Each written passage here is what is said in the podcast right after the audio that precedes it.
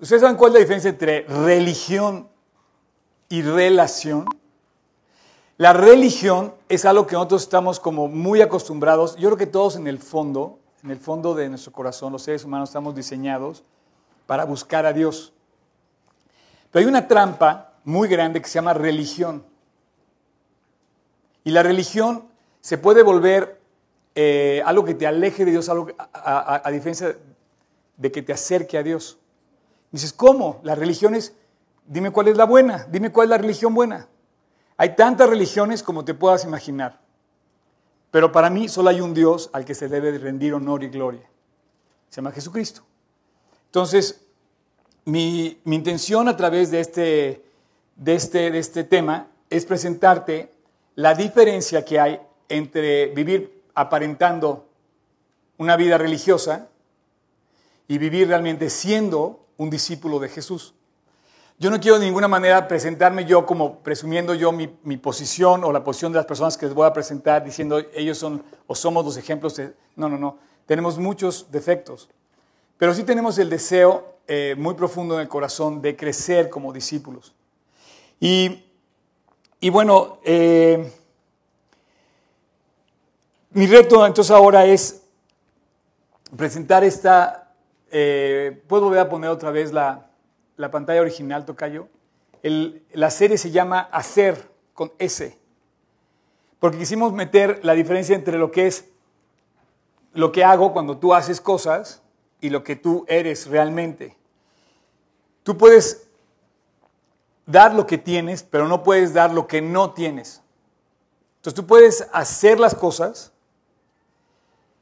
pero es más importante lo que eres que lo que haces.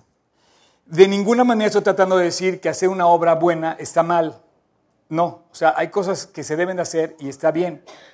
Hay, gente que hace una obra de caridad y es muy loable y es verdaderamente algo eh, digno de eh, elogiar.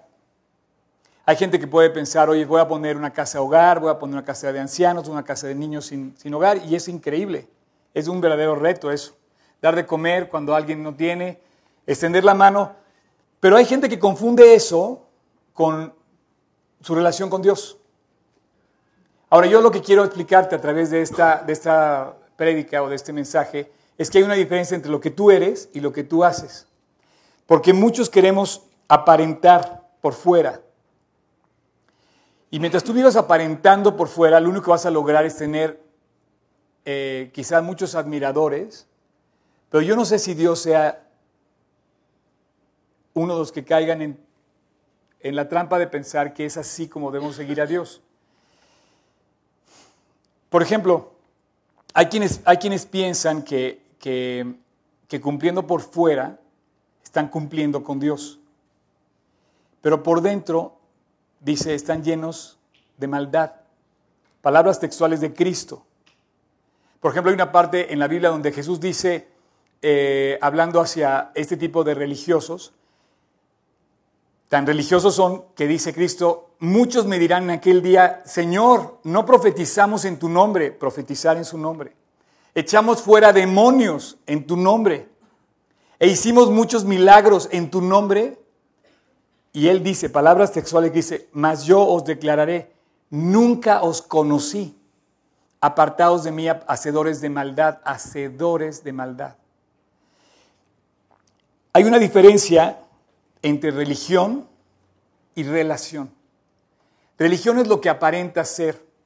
Religión es lo que el mundo eh, cubre bajo un protocolo, una jerarquía, eh, tradiciones, costumbres que envuelven nuestra vida y nos hace pensar que somos, que somos eh, discípulos de Cristo o estamos agradando a Dios. Pero Dios dice, no, a mí lo importante es lo que pasa en tu corazón, lo que está pasando realmente dentro de ti. Y para que tú tengas un termómetro, lo que pasa dentro de ti realmente se, mide a través de la relación con la que tienes eh, eh, contacto.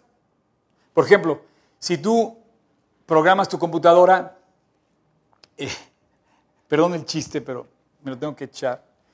Vamos a hablar solo de Mac. Si tienes PC, no estás en el ejemplo. ¿Ok? No, no es cierto. y tú la programas y le dices, eh, quiero que cuando la abra, mi wallpaper diga, te amo, Oscar, con todo mi corazón. Entonces tú vas a abrir la mañana y vas a abrir, cuando llegas a tu oficina o a tu casa donde abras tú, vas a ver y vas a decir, ¡ay, cuánto me ama mi computadora! Soy lo máximo para ella, ¿no? Bueno, eso es la religión. O sea, eso es algo que está programado, eso es algo que está externo, algo que no tienes fondo en el alma. Algo que no tiene, eh, y tú sabes que no tiene ningún valor ante la persona. O sea, si yo programo esto, pues yo puedo amanecer todos los días diciéndome las palabras más hermosas, finalmente sé que no tienen ningún valor porque están hechas así. ¿Cuántos de ustedes y yo rezamos o repetimos el Padre Nuestro y jamás hemos tenido la menor intención, aunque lo hemos repetido cientos de veces, Señor, hágase tu voluntad, de hacer la voluntad de Dios. O sea, perdóname, pero eso nomás es una religión. Aparentas hacer, que deseas hacer la voluntad de Dios, pero estás lejísimos, o estoy lejísimos, de deberas decirle, Dios, quiero hacer tu voluntad.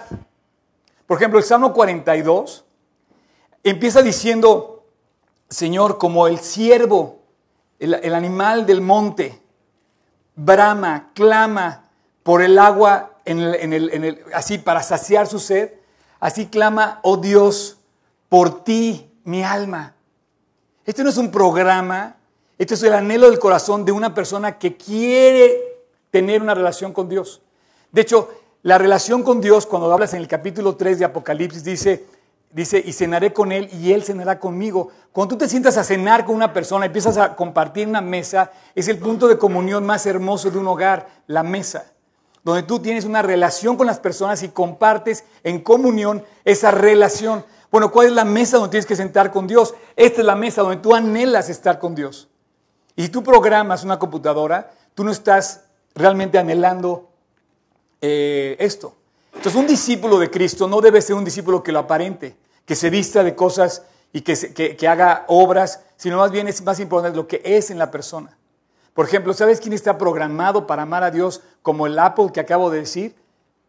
¿Saben quién está programado para eso? Los ángeles. Los ángeles están programados por Dios para servirlo, no pecar y estar en la presencia de Dios en santidad. Están programados para eso. Los ángeles y los seres humanos somos muy distintos. Ellos no tienen la voluntad, tú sí tienes la voluntad. Ellos no tienen la elección, tú sí tienes la elección. Ellos no pueden decidir voluntariamente amar a Dios. Ellos están hechos para eso. Y Dios los hizo para eso, para servir a Dios en su presencia. Pero tú estás programado para amar y, voluntariamente hacerlo. Sin embargo, podemos caer en la gran trampa de aparentar que somos lo que no somos realmente. Ahora, un discípulo de Cristo no puede ser un hipócrita aparentando una cosa y vivir de otra manera. Y yo te quiero pedir que me pongas atención, porque tú puedes ser un hipócrita, hombre o mujer, queriendo aparentar algo que no realmente vives. Yo puedo ser un hipócrita queriendo aparentar algo que no estoy viviendo. Y sería el más digno de conmiseración. Pero yo quisiera interactuar con ustedes en el fondo del corazón. ¿Qué está pasando en el corazón de nuestras vidas? ¿Somos lo que decimos que somos?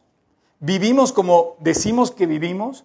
¿O simplemente estamos aparentando que venimos aquí a cumplir y simplemente tenemos...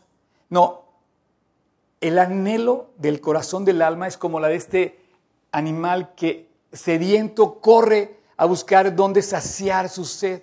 ¿Dónde, vas a, ¿Dónde corres tú a saciar tu sed?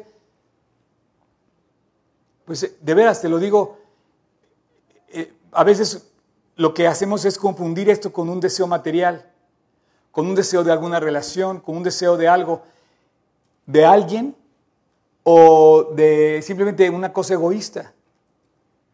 Pero dice Dios, ¿quieres, quieres eh, seguir avanzando, Tocayo? En el Salmo dice, mi alma, mira, tiene sed de Dios, del Dios vivo. ¿Cuándo vendré y me presentaré delante de Dios? Un discípulo de Cristo eh, no puede vivir así, como te decía, aparentando, sino tiene que ser lo que dice ser. Y para esto caemos en una serie de cosas que yo quiero presentar la idea. Cuando tú empiezas a vivir como haces, te vuelves excelente en tu manera de hacer las cosas. Y te entras en un ámbito garantizado de, ser eh, aquel seguidor de Cristo de corazón que va a llevar al exterior las obras que van a confirmar lo que es por dentro. En otras palabras, dice Cristo, en esto conocerán la gente que sois mis discípulos, que os amáis los unos a los otros.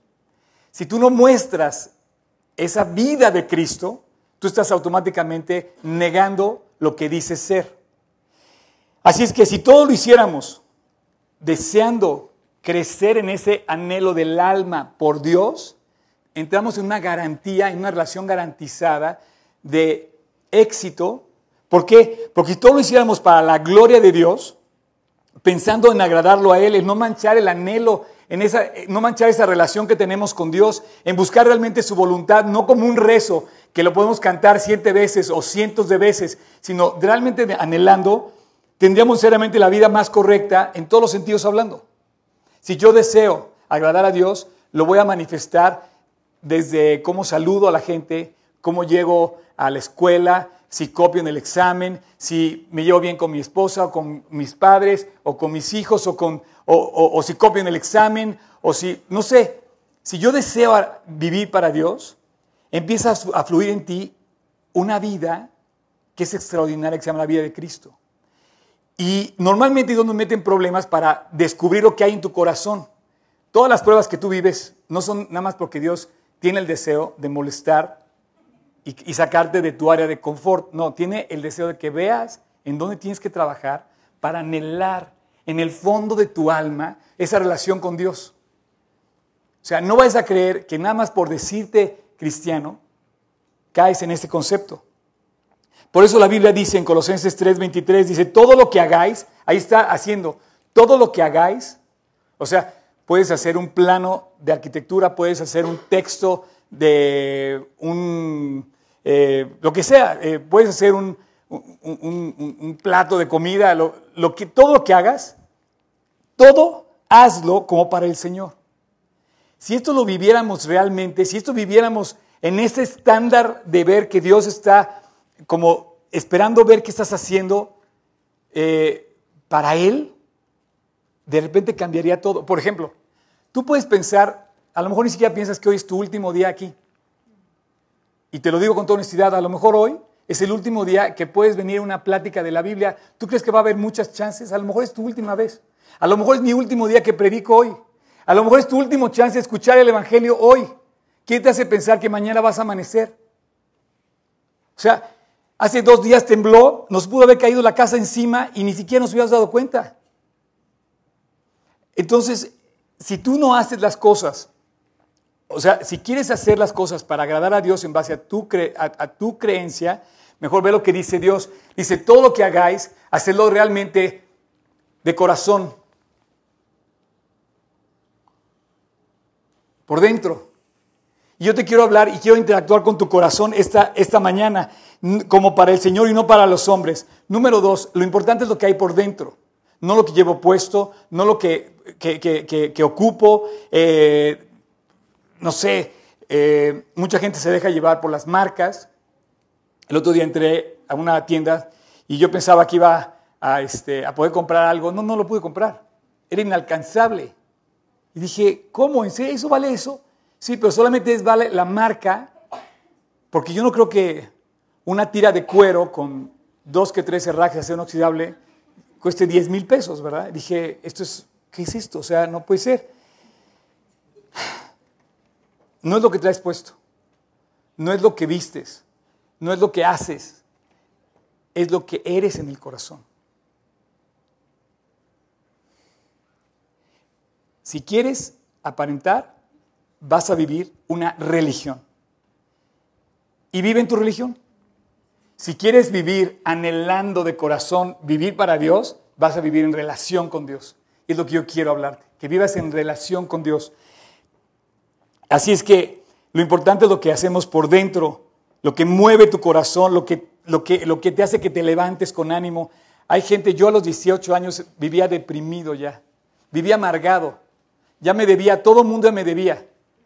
En serio, normalmente cuando tú vives sin gratitud, te vuelves un poco miserable, porque empiezas a ser demandante de todo, quieres demandar a la gente que te den, que, te, que, te, que te otorguen.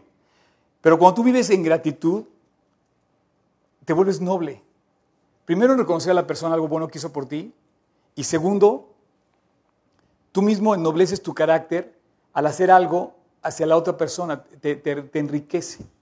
Una persona agradecida con Dios, pues sabe que en el fondo del corazón tiene en quien confiar y que Dios tiene control de las cosas. Una persona que vive reclamando a Dios, quizás solamente vive en una religión, por eso, por eso hay tantas personas que se van de las religiones. En fin, ahora, cuando vives buscando a Dios de corazón, te va a frenar a hacer una tontería. Cuando vives buscando a Dios de todo corazón, tú mismo vas a refrenarte de hacer algo equivocado. No, esto va a ofender a Dios. Esto va a manchar mi relación con Dios. Esto va a afectar mi comunión con Dios. No voy a hacer esto porque a Dios no le agrada. Lo que a Él no le gusta, yo no lo voy a hacer. Yo te pregunto, ¿cuántas veces haces cosas que a Dios, la verdad, no, no compartiría contigo? Es fácil ver esto. Tú imagínate que a donde vas te acompaña Cristo. Lo que ves, lo está viendo Cristo. Y Dios te gusta lo que, lo que, lo que veo en la computadora, te gusta la forma en la que hablo con las personas, te gusta que copien el examen, te gusta que, eh, o sea, me, saque dinero no debo sacar.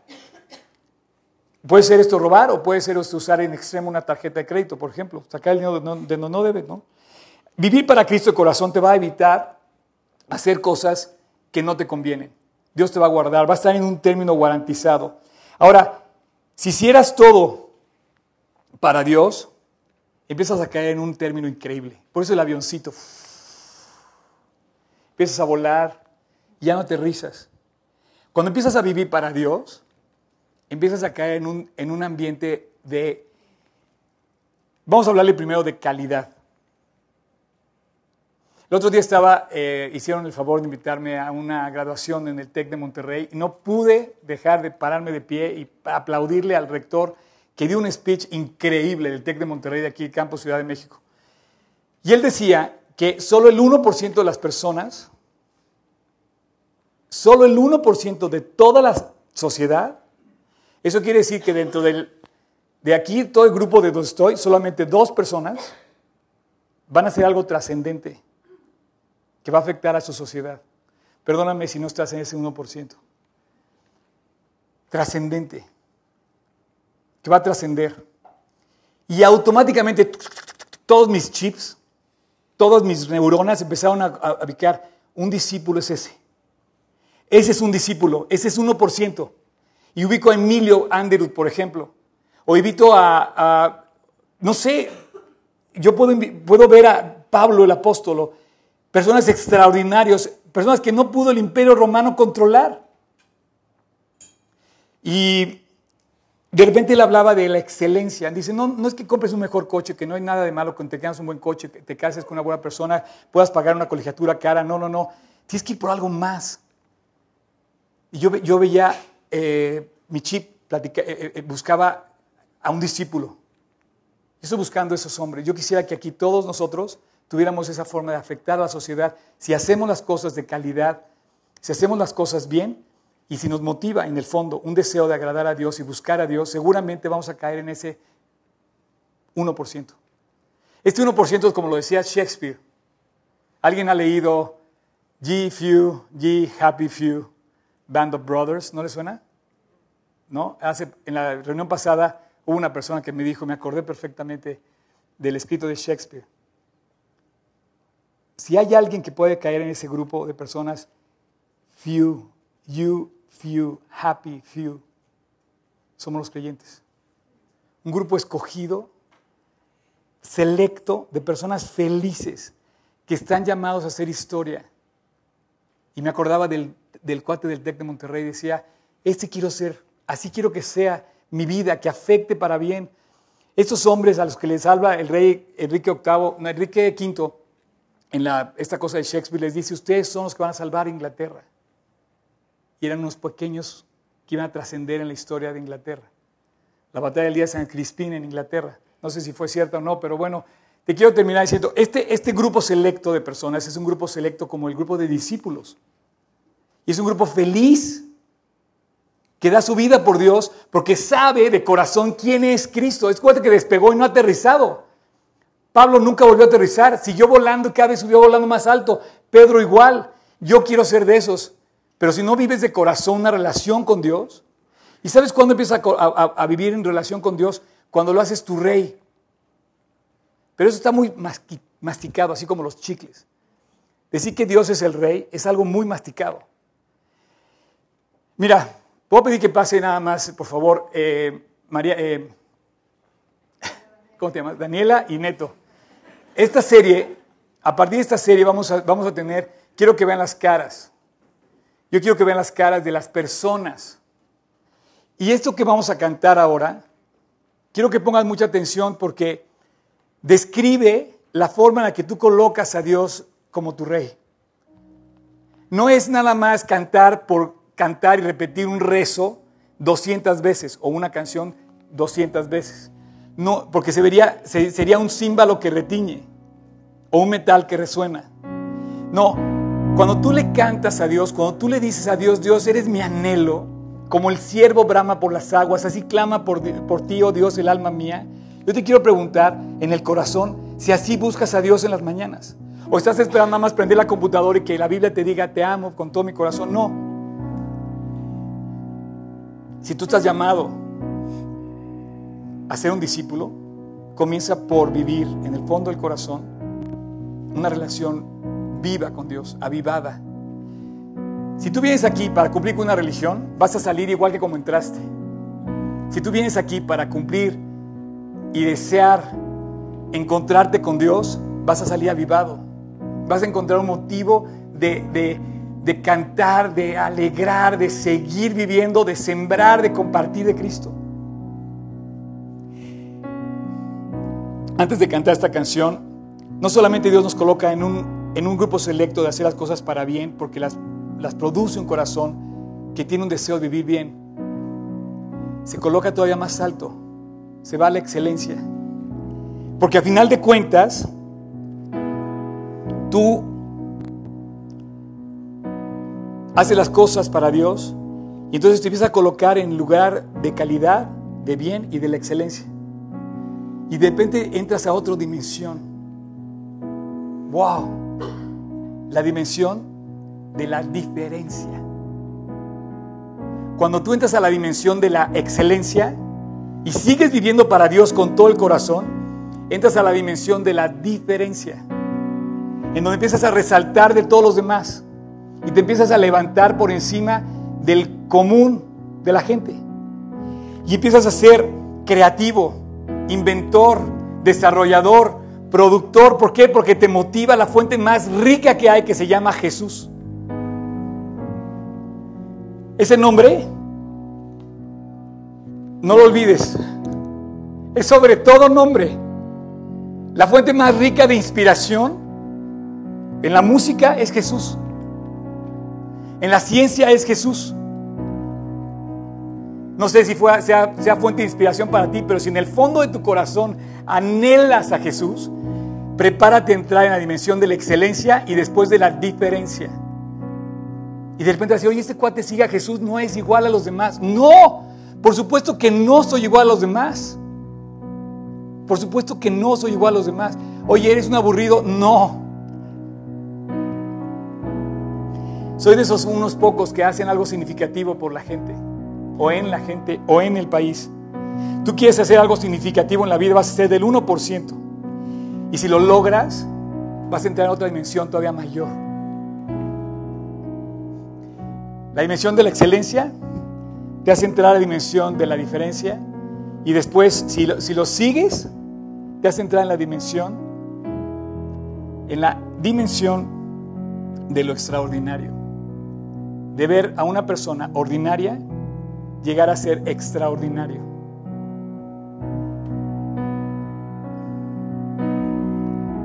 Solo el 1%, solo una o dos personas de que estamos aquí, según la estadística, va a lograr hacerlo. Y estoy esperando que alguien diga, yo quiero ser ese 1%. Pero si sigues viviendo igual, en la mediocridad de tu relación con Dios, en el de, ay, estoy a gusto aquí, no pasa nada, estoy bien. ¿Sabes dónde colocas a Dios en el centro de tu vida? Cuando te humillas delante de Él y le dices, Dios, tú eres mi Dios. Te mereces toda honra y toda gloria, tú. Tú eres el que mereces la gloria, no yo. No hay nadie como tú. Señor, te necesito. Tú eres el que puedes, no yo. Lo que vas a cantar ahorita, quiero que lo escuches. Escuches esta letra, es una canción nueva. Yo les pedí a los chavos que la pusieran para esta reunión. Quiero que escuches esta canción.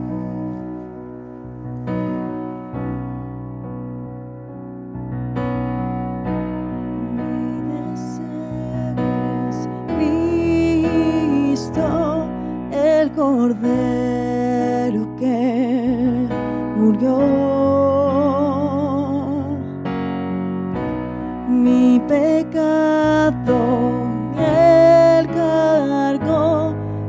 Su sangre me libró.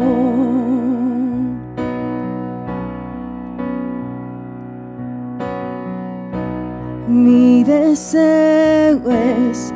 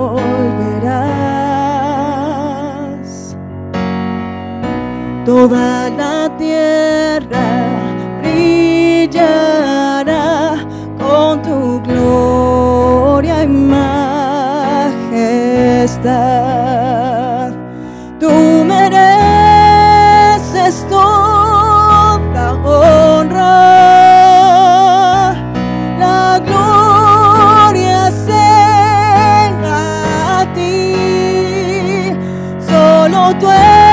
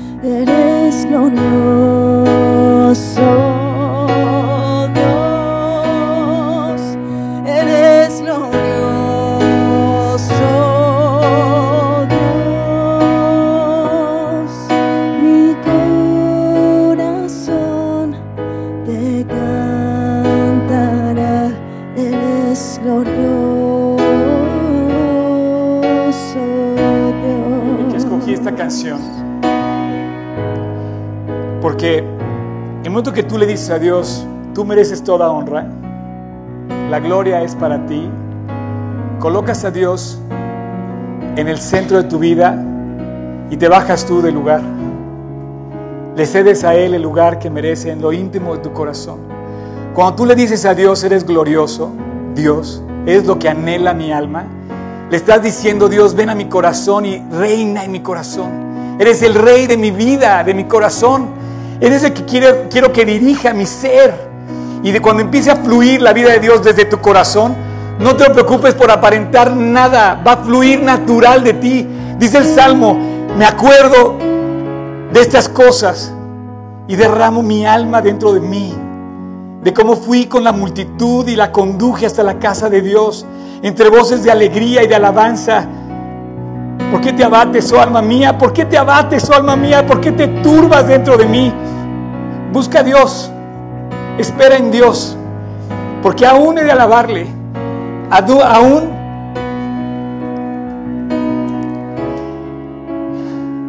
he de darle toda la honra a Él, porque lo que viene, Él tiene control. Lo que sucede en mi vida, Él sabe lo que pasa, lo que, lo que me está sucediendo, Él sabe. No te preocupes si tienes muchas broncas en la vida. Preocúpate por quién está en tu corazón. Porque las broncas, si Dios se encarga de ellas, y si tu deseo es Él, Él va a tener el control de la situación. Y el día que la, que la vida se nos acabe y nos llame Dios a su presencia, va a ser el día más glorioso de tu existencia. Pasar a la casa de Dios, a la comunión completa con Él. Que voy a pedir a los que me quieran acompañar a cantar el coro, que pasen al frente, sobre todo mis discípulos que quieran cantar conmigo, los quiero invitar a que canten y cantemos esta, esta frase, todos juntos. Ju- eh,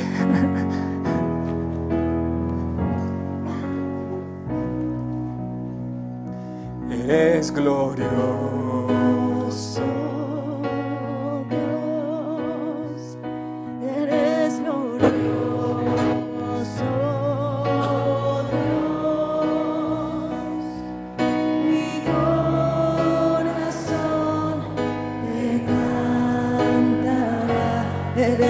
Eres glorioso,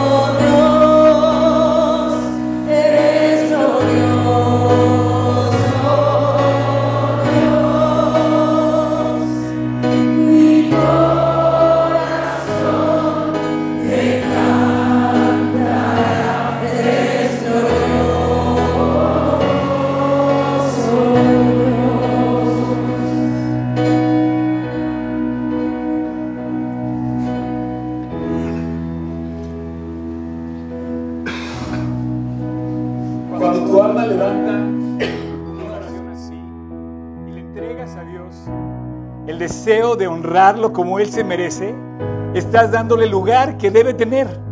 Cuando le dice a Dios, Dios, eres el que merece la gloria, eres el que debes tener el lugar del supremo en mi corazón. Gracias por acompañarme. Creo que todos descansamos al poner a Dios en ese lugar. Gracias, vamos a continuar con la plática. Eh, sigue tocando Neto y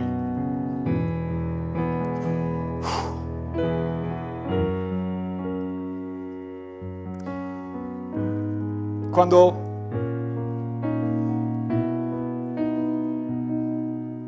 cuando Dios diseñó la vida, no sé cómo la diseñó, pero diseñó a la familia, por ejemplo. Quiero que la sociedad crezca en familia. Y puso un papá y una mamá y los hijos para vivir en unidad en la sociedad, en familia. Y de repente diseñó la vida y dijo, quiero que haya una iglesia, donde la gente se pueda reunir a escuchar la palabra de Dios. Y la iglesia es una parte fundamental de la sociedad, donde recuerdas que todo fluye de Dios, que vivimos y que nuestro latido es por Él. Y también diseñó una cosa más. Diseñó el honrarlo a Él y ponerlo en el lugar que Él debe tener. Pero no para que te, no te programó para eso. No te, no te preprogramó. Quiso que lo hicieras de corazón. Y cuando tú de corazón lo buscas, estás cumpliendo con ese anhelo de Él, de esa comunión y esa relación íntima. Es lo que debe fluir en la vida de todos nosotros. Y yo no quiero decirte que con esto arreglas tus, tus problemas, porque hay muchos problemas que tenemos en la vida. Pero sí, sí te colocas en el ámbito en donde Dios comienza a trabajar y empieza a volver los problemas en bendiciones. ¿No te has dado cuenta que cuando tú pones a Dios en ese lugar de gloria, el, el problema, la bronca, la situación, la dificultad, la transforma en bendición? Uno ¿Quién menos esperanza que un paralítico o un ciego cinco minutos con Jesús? Y lo cambió para siempre. Qué bueno que no me dices cómo le hizo, porque yo no sé cómo le hace para que un ciego viera, ¿no? Él es, es, la cosa de Él que va a resolverlo. Lo imposible, Él lo va a hacer posible. Pero a, a mí nada más me dice Dios, cree y ponlo en el lugar que merece. Ahora vamos a presentarle a mis eh, discípulos. No me gusta el término, pero bueno, vamos a entenderlo así. Voy a empezar con el primero, con Ernesto. Ernesto González. Este, Ernesto es un especialista de la IT. ¿Sí estoy bien? Ok. Eh, pero no estamos promoviéndolo dentro de su este, ámbito profesional. Pero, pero sí, es un, es un eh, eh, joven muy exitoso en esa área. Y me tocó conocerlo hace como 6, 7 años. Y él eh, está estudiando conmigo aproximadamente hace como unos 3, 2, 3 años. Eh, por situaciones... Exacto. Eh, por situaciones especiales me tocó casarlo. Fíjense que yo iba a su boda. Yo iba de invitado a su boda y resultó que yo lo casé. Este, la próxima vez que invite a su boda, díganme quién que yo los case antes. Adelante, Ernesto. Bueno, pues muchas gracias.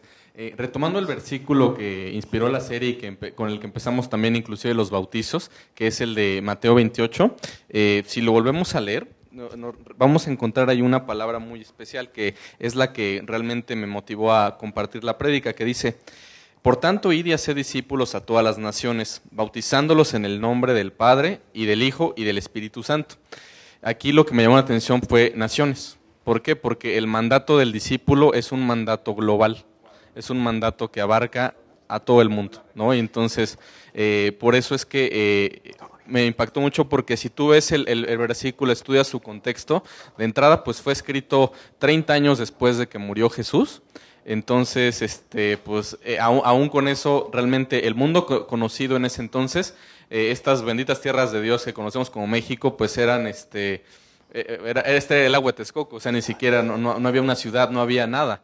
¿No? Entonces, si, si, nosotros vemos esto, pues eh, los pobladores de este, de, en ese entonces de aquí no conocían lo que se estaba hablando en ese, en ese mensaje. Y por otra parte, lo, los pobladores de, de, Judea en ese entonces no conocían que aquí había una tierra tan, tan bonita, ¿no? Como nuestro país. Entonces, eh, vemos que de entrada eh, ahí eh, algo falta, ¿no? Entonces, eh, Jesús, antes de partir, todavía le, recuerda las siguientes palabras. Lo encontramos en el capítulo 1 de Hechos. Vemos que dice a sus discípulos, las últimas palabras antes de ascender al cielo de los que lo vieron en ese entonces eran, van a recibir poder, porque dice, ha venido sobre vosotros el Espíritu, el Espíritu Santo el consolador, el que va a estar, él se va, pero él se, eh, eh, Jesús se va, pero se queda el Espíritu Santo y dice, me serán testigos en Jerusalén, que era esa ciudad donde estaban, en Judea, que era la, la región o la, o la, patria grande de, de, ellos, y eh, en Samaria, que era una, una ciudad, bueno, una, una región eh, con la cual estaban enemistados, ¿no? Y finalmente hasta lo último de la tierra. No te describe qué países, no te describe qué lugares, simplemente hasta lo último de la tierra. ¿Por qué? Porque nosotros estábamos en lo último de la tierra, ¿no? O sea, si lo, si lo quieres ver así.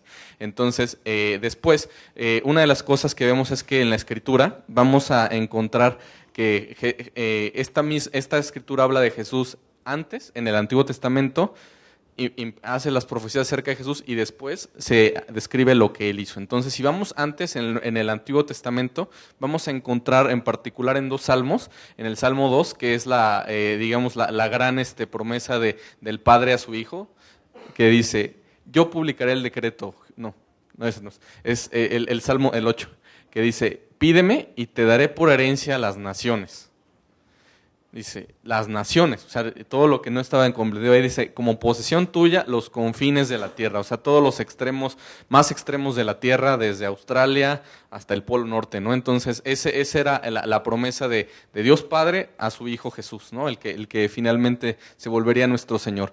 Y luego, en el Salmo 22, que el Salmo 22, si tú lo lees, es la descripción del crucificado, o sea, tú ves este, eh, una descripción tan explícita de la crucifixión, que ahí pues vemos que en esa, en esa cruz es donde está nuestra salvación, donde Él llevó nuestros pecados, lo que Él dijo es, vendrán y anunciarán su justicia.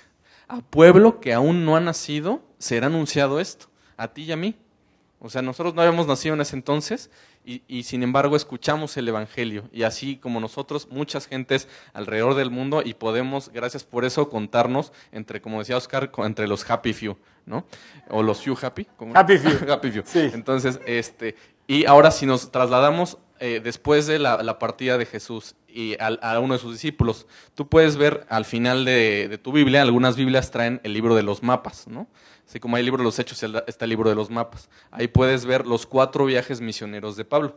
Y Pablo escribiéndole a, los ciudadanos en Roma, que era la, ciudad principal en ese tiempo, les escribe esto. Finalmente ese era su anhelo misionero, que dice, ¿cómo pues invocarán en el cual no han creído? ¿Y cómo creerán en aquel del cual no han oído? ¿Y cómo irán sin haber quien les predique? O sea, realmente la salvación no es por osmosis, realmente tienen, tenemos que ir y compartir el, el Evangelio. Y, es, y, al escucharlo, porque dice el, el, 17, la fe viene por el oír y, la, y, el oír por la palabra de Dios. Entonces, por eso era esta importancia de, que, de, de, de enviar y de ir a las naciones. Y luego, eh, una de las cosas es que si tú estás aquí sentado, es porque hubo un misionero llamado Emilio Anderud que salió de Estados Unidos vino a México y, y, compartió y finalmente hizo discípulos y esos, de esos discípulos pues se desprende la, la, iglesia de la cual pues pertenecemos y este, a la larga no solo nos que, no solo se quedó en México el mandato, sino se, como ven pues eh, conocieron a Carlos Chavarría en, este, en marzo y que él está en Costa Rica y tenemos misioneros en Argentina, en Chile, en Panamá, en, este, en, en, Salvador, Argentina, Guatemala, Argentina, ¿no? Entonces, Francia, y Estados Unidos. Estados Unidos, en Portugal, y la verdad es que eh, pues no dejen de orar por ellos y por otra parte eh, eh, alentarlos a que este es un, gran plan, o sea, el mandato del discípulo no solo es aquí, también es en las naciones, también tenemos a África por allá atrás, entonces el, el, tema es que cuál es el futuro, o sea, Dios ya vio el futuro y es este, que es el que viene en Apocalipsis, que es pues toda esa multitud que dice que había una gran multitud, la cual nadie podía contar, entre las cuales habían pueblos de, gente de todas las tribus, nación y lengua. Y estaban delante del trono haciendo qué? Haciendo lo mismo que estamos haciendo nosotros el día de hoy. Es, estaban en la presencia del Cordero vestidos de ropas blancas, es decir, ya con la salvación completa, y ahora alabando a Dios, diciéndole, Dios, eres glorioso. Muchas gracias. Gracias. Ernesto. Muy bien, muchas gracias. Eh, efectivamente, eh, ve lo que hace un discípulo. O sea, Emilio no se imaginó que, este, este chavo, iba a estar hablando de él, cinco generaciones después de lo que él sembró en México.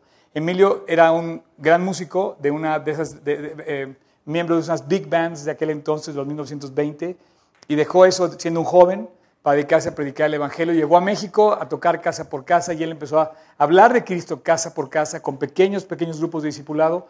Y ahí empezó la obra. Él, él no vio esto. Y sin embargo, tú puedes ver el resultado de ese, de ese trabajo de un solo discípulo. Yo pienso que el trabajo de Emilio trascendió porque estamos aquí como fruto de él. ¿no? Y bueno, eh, mi segundo invitado de hoy, ponente, se llama Julio César. Es, no sé si lo conocen, también es, el miembro de la banda aquí de Polanco y, y toca la guitarra. Él, él es nutriólogo. Ah, ya tienes tú este, perdón. Ve que bien preparado viene. bueno, y él, él eh, es nutriólogo y también es coach. Entonces, si alguien está buscando no solamente a un especialista en IT, sino también quiere hacer ejercicio, ponerse bien, todo fit, todo ahí está. Este... ¿Pavo? ¿Lista? Ok.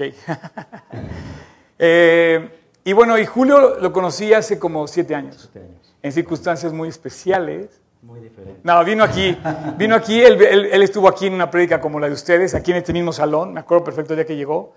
Y este, y bueno, ya no voy a decir más porque te robo el tiempo.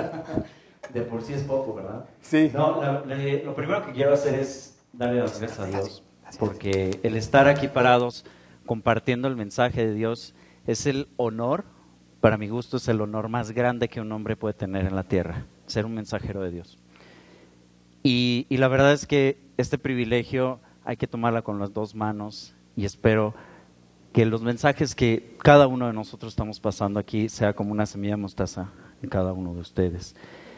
Les quiero decir, hablando de la vida en el Espíritu, la vida en el Espíritu consta de diferentes compromisos, además de privilegios.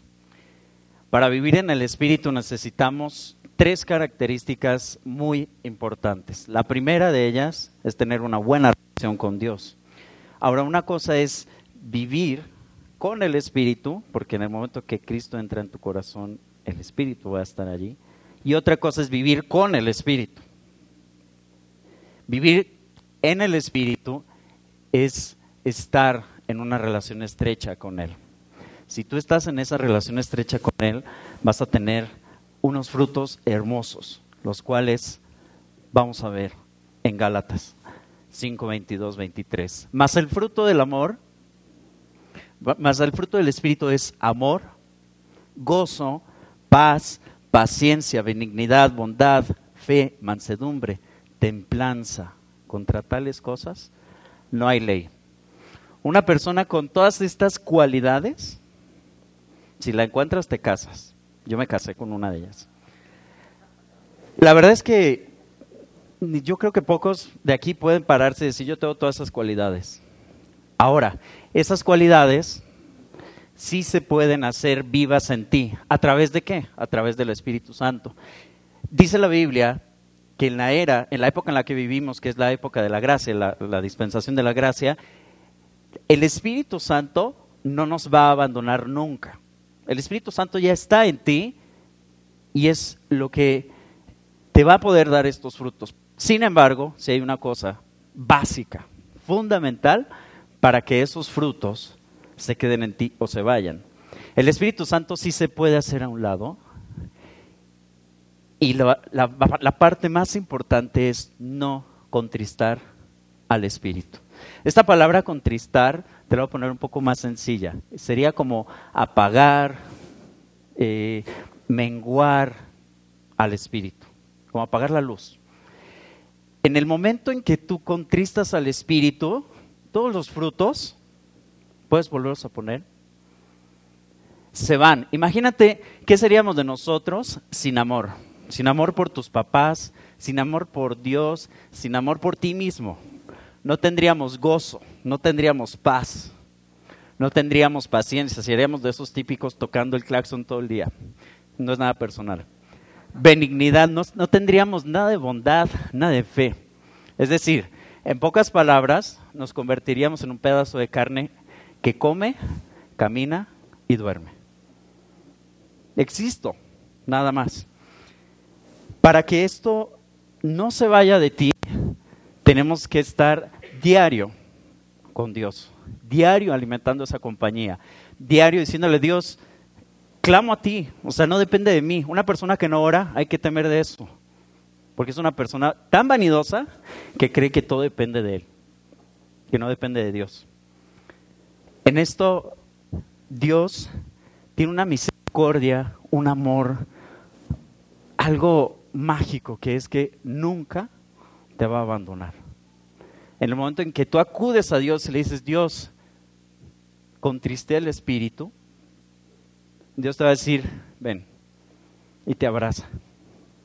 No te va a bajar en el hoyo, te va a sacar del hoyo en el que estás y te va a abrazar y te va a decir, hijito mío, aquí está tu lugar.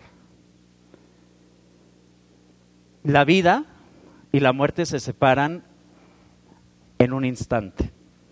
¿Saben tronar sus dedos? Vamos a hacerlo juntos. Un, dos. En ese instante ya moriste. ¿Qué esperas para vivir en Dios?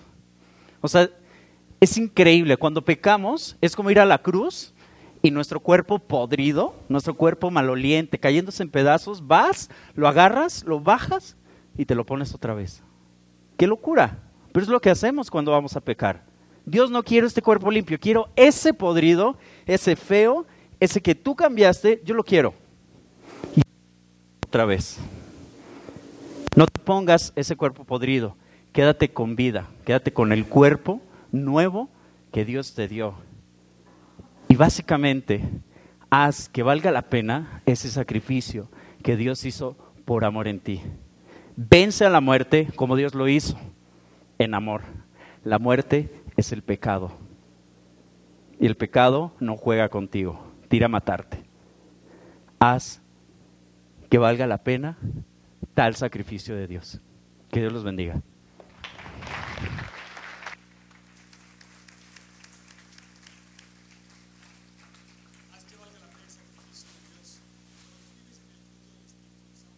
Precisamente cuando tú vives con esa relación con Dios, que fluye realmente tu corazón, lo que produce eso es la diferencia, la excelencia, la calidad, la caridad, el amor, el gozo, la paz, la paciencia, la benignidad, bondad, fe. Y todo esto contribuye en todo tu desarrollo, de todas tus situaciones, para hacerlo mejor. ¿Ok? Y bueno, y por último, les voy a presentar aquí a Jafet. Jafet significa el tercer hijo de, de Noé, ¿no? Sí. Ya me lo aprendí. Sí, el, voy- el tercer hijo de Noé. Los voy a... Dije Moisés, ¿verdad? No, Mo- Noé. Sí, Noé. Ok. Bueno, los dejo con él que les platique aquí su historia. Bueno, pues yo soy de los discípulos que tiene menos tiempo con Oscar. Yo llevo 10 meses discipulándome con él y ha sido un tiempo padrísimo, un tiempo en donde he aprendido muchísimo. Y les quiero contar que yo tuve la bendición de haber nacido en un hogar cristiano. De hecho, mis papás se conocieron en un campamento cristiano. Sí, no, ya estaban más grandes. Entonces, eh, ahí se conocieron mis papás. Hoy en día casi ya tienen 31 años de casados. Y eso me permitió a mí conocer eh, de la palabra de Dios desde que era muy pequeño. Pues todas las historias que nos cuenta la Biblia y los grandes milagros que hizo Dios, esos yo los conocía desde que era muy pequeño. A mí me sucedió algo, que yo me acostumbré a estar escuchando constantemente acerca de, Dios, acerca del amor que Él tiene para nosotros y de los milagros que, que- que nos cuenta. Vamos a leer en Josué capítulo 4 del 5 al 7 y dice así, y les dijo Josué, pasad delante del arca de Jehová vuestro Dios a la mitad del Jordán, y cada uno de vosotros tome una piedra sobre su hombro, conforme al número de las tribus de los hijos de Israel para que esto sea señal entre vosotros y cuando vuestros hijos preguntaren a sus padres mañana diciendo, ¿qué significan estas piedras? Les responderéis que las aguas del Jordán fueron divididas delante del arca del pacto de Jehová. Cuando ella pasó el Jordán, las aguas del Jordán se dividieron y estas piedras servirán del monumento conmemorativo a los hijos de Israel para siempre. Básicamente lo que leemos aquí, pues Dios le había dicho a su pueblo Israel que pusiera un, un conjunto de 12 piedras que representaba cada una de las tribus, para que ellos se acordaran siempre, y no solamente ellos, sino también las futuras generaciones se acordaran de lo que Dios había hecho ese día con ellos, que Dios les había permitido abrir el río Jordán en dos, y, y bueno, por amor a Él y por amor a su pueblo Israel. Entonces Dios así quiere que siempre nos acordemos de lo que Él ha hecho por nosotros. Y creo que nosotros estamos hechos para acostumbrarnos rapidísimo a las cosas buenas.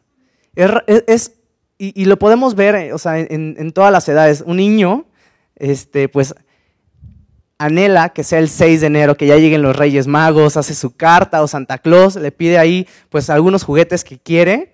Y ya cuando llega, pues sí está súper emocionada, pero no va a pasar más de una semana y estos juguetes ya van a estar botados. ¿Por qué? Porque ya logró su objetivo, lo disfruta un rato, pero después se le hace algo normal. Así nos pasa a nosotros, nos, acos- nos acostumbramos a un buen nivel de vida, nos acostumbramos a lo mejor a un buen trabajo, que al principio lo decíamos y ya cuando lo tenemos, pues ya no lo valoramos igual. Nos acostumbramos no solamente a las cosas eh, materiales, sino también a los buenos hijos, a los buenos padres, a un buen esposo, a una buena esposa, que si bien pues todos tenemos errores, pues Dios ha puesto en nosotros pues, algunas eh, cosas que otras personas no lo tienen.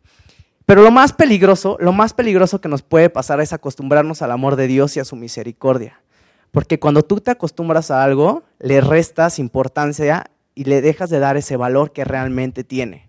Pues eso a mí me pasó y bueno, aunque iba todos los domingos a la predi, pues en mi, cora- mi corazón se, empieza, se empezó a, enfriar.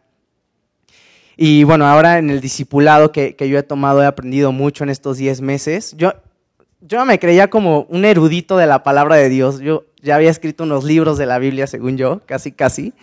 Y, y bueno, el discipulado me ha ayudado a aprender muchísimas cosas que aquí en la Predi no las puedes ver por la naturaleza que, que tiene. Eh, Pues en el discipulado son pequeño, un grupo pequeño de personas y puedes profundizar muchísimo más en temas. Y, y bueno, la verdad es que a veces sí me da un poco de flojera ir porque es, voy miércoles, jueves y viernes a las 7 de la mañana. Y sí está medio pesado, pero la verdad es que vale la pena, vale la pena y, y Oscar siempre ahí nos está esperando, aunque a lo mejor no te levantes un día, él está ahí y eso la verdad es que alienta muchísimo. Yo te quiero hacer dos invitaciones. La primera es que si no te disipulas, que te disipules. Es súper importante, eso te va a ayudar muchísimo a crecer, a no acostumbrarte a, a- a escuchar de Dios y, pues bueno, ir, ir, como dice la Biblia, salir y dejar de ser como unos bebés espirituales y ya ir creciendo. Y la segunda invitación que yo te quiero hacer es que jamás, nunca, nunca, nunca te acostumbres a vivir bajo el amor de Dios, a vivir bajo su cobertura, que a veces nos ha librado de tantas cosas que ni siquiera nosotros nos, nos imaginamos. Entonces, eh, pues bueno, el sacrificio que él hizo por nosotros costó sangre literal, como para que nosotros nos acostumbremos, que es bien fácil, pues acostumbrarnos a lo bueno. Eso era lo que yo les quería compartir, pues, que Dios los bendiga mucho.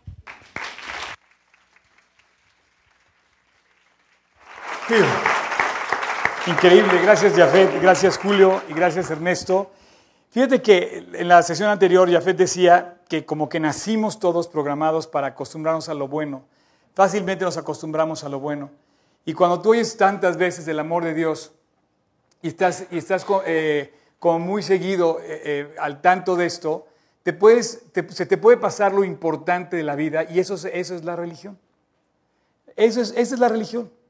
Que lo importante, lo que tiene valor, lo deja de ver como, como, como ese, ese valor glorioso que cantábamos hace rato sobre lo que debe ser Cristo en nuestras vidas, ¿no?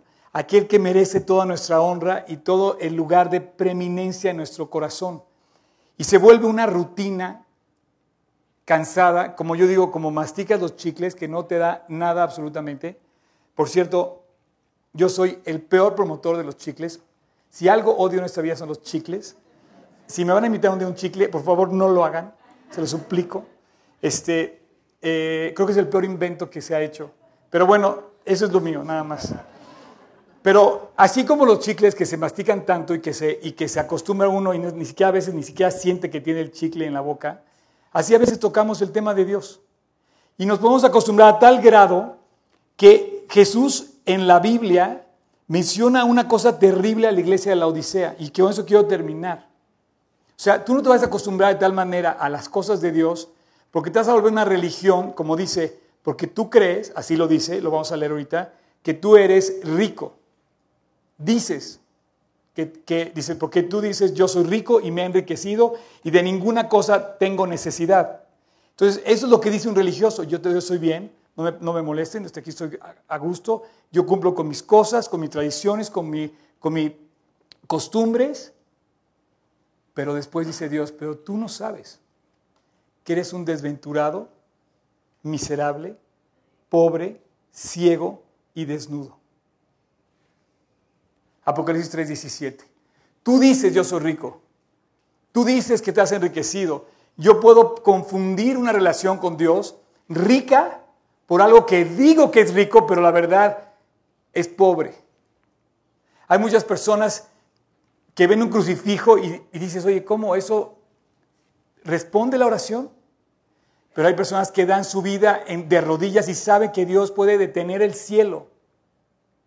Anoche estábamos en Toluca. Si ustedes me siguen en, en- alguno de los medios electrónicos, eh, ayer eh, me invitaron a, participar en el evento de la iglesia de G16 en Toluca. Estaba cayendo una, no tormenta, pero estaba lloviendo tupido. Y dieron la hora de empezar y seguía lloviendo. Y la gente entraba con sus paraguas al aire libre ahí en la cancha de fútbol, donde fue increíble el evento. Y yo decía, esto no puede ser. Bueno, entraron dos mil personas en paraguas con sus felices. No les importó mojarse. La bendición está como sol, luna o lluvia. Ambas son de la bóveda celestial. Y de repente dices, yo lo, lo cumplo, o sea, lo busco a Dios por una religión, por cumplir, y cuando las cosas se ponen difíciles, ya no voy porque hace frío. No, no, Entonces vuelve lo que tú dices que eres. Y dice Dios, es más importante lo que eres que lo que haces y lo que tú dices que eres. Y entonces no sabes que tú eres un desventurado, miserable, pobre, ciego y desnudo. Por tanto, dice el versículo 18, yo te aconsejo que de mí compres oro refinado en fuego para que seas rico y vestiduras blancas para vestirte y que no se descubra la vergüenza de tu desnudez y que unjas tus ojos con colirio para que veas. Neto, te puedo pedir si puedes pasar, por favor. Y con esto quiero terminar. Quiero interactuar contigo. Y quiero que te hagas una pregunta en el corazón. ¿Eres un seguidor de Cristo o eres un religioso de Cristo? ¿Lo has puesto como tu religión, como una apariencia, como una cosa que nada más lo aparentas por fuera y no lo buscas de corazón? ¿O realmente estás cada mañana deseando que Él te guíe?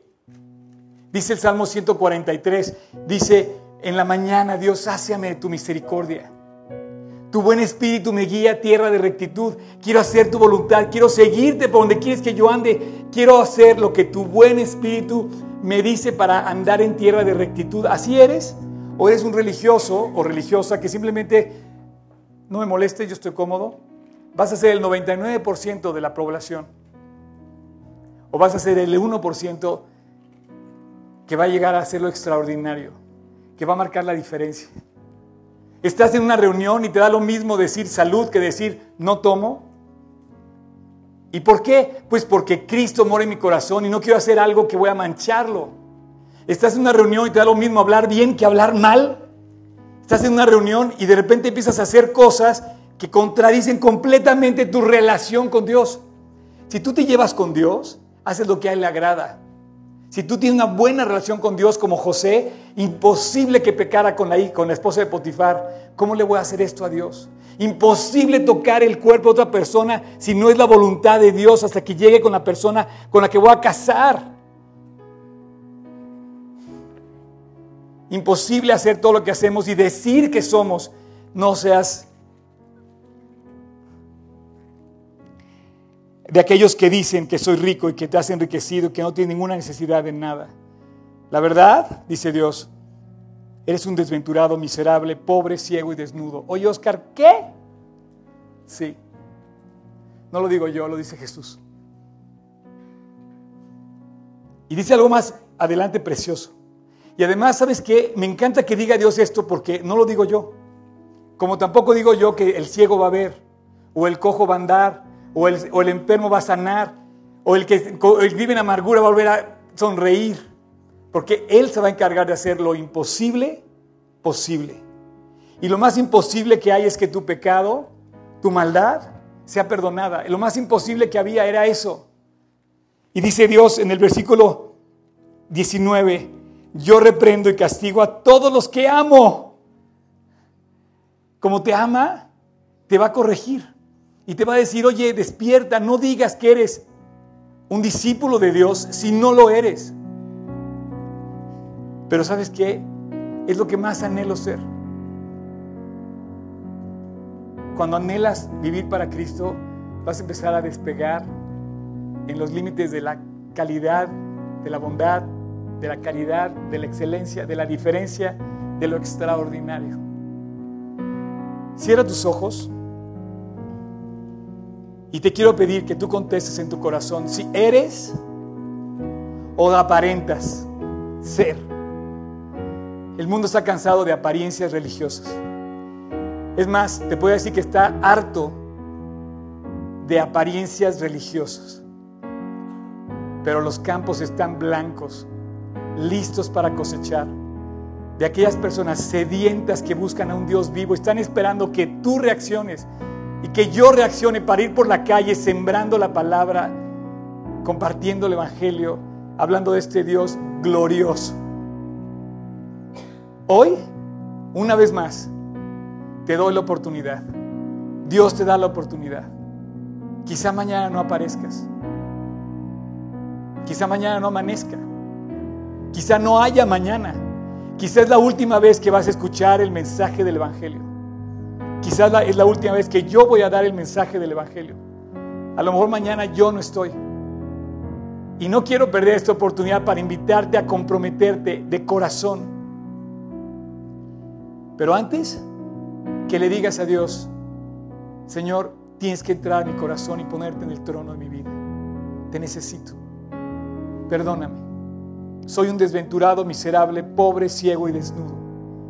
Cúbreme, límpiame, ponme colirio en los ojos para ver lo que tú ves. Gracias por reprenderme y por castigarme para reaccionar a tu amor. Si tú quieres, esta mañana te invito a que no a que no seas una apariencia, sino que de corazón te rindas ante Dios.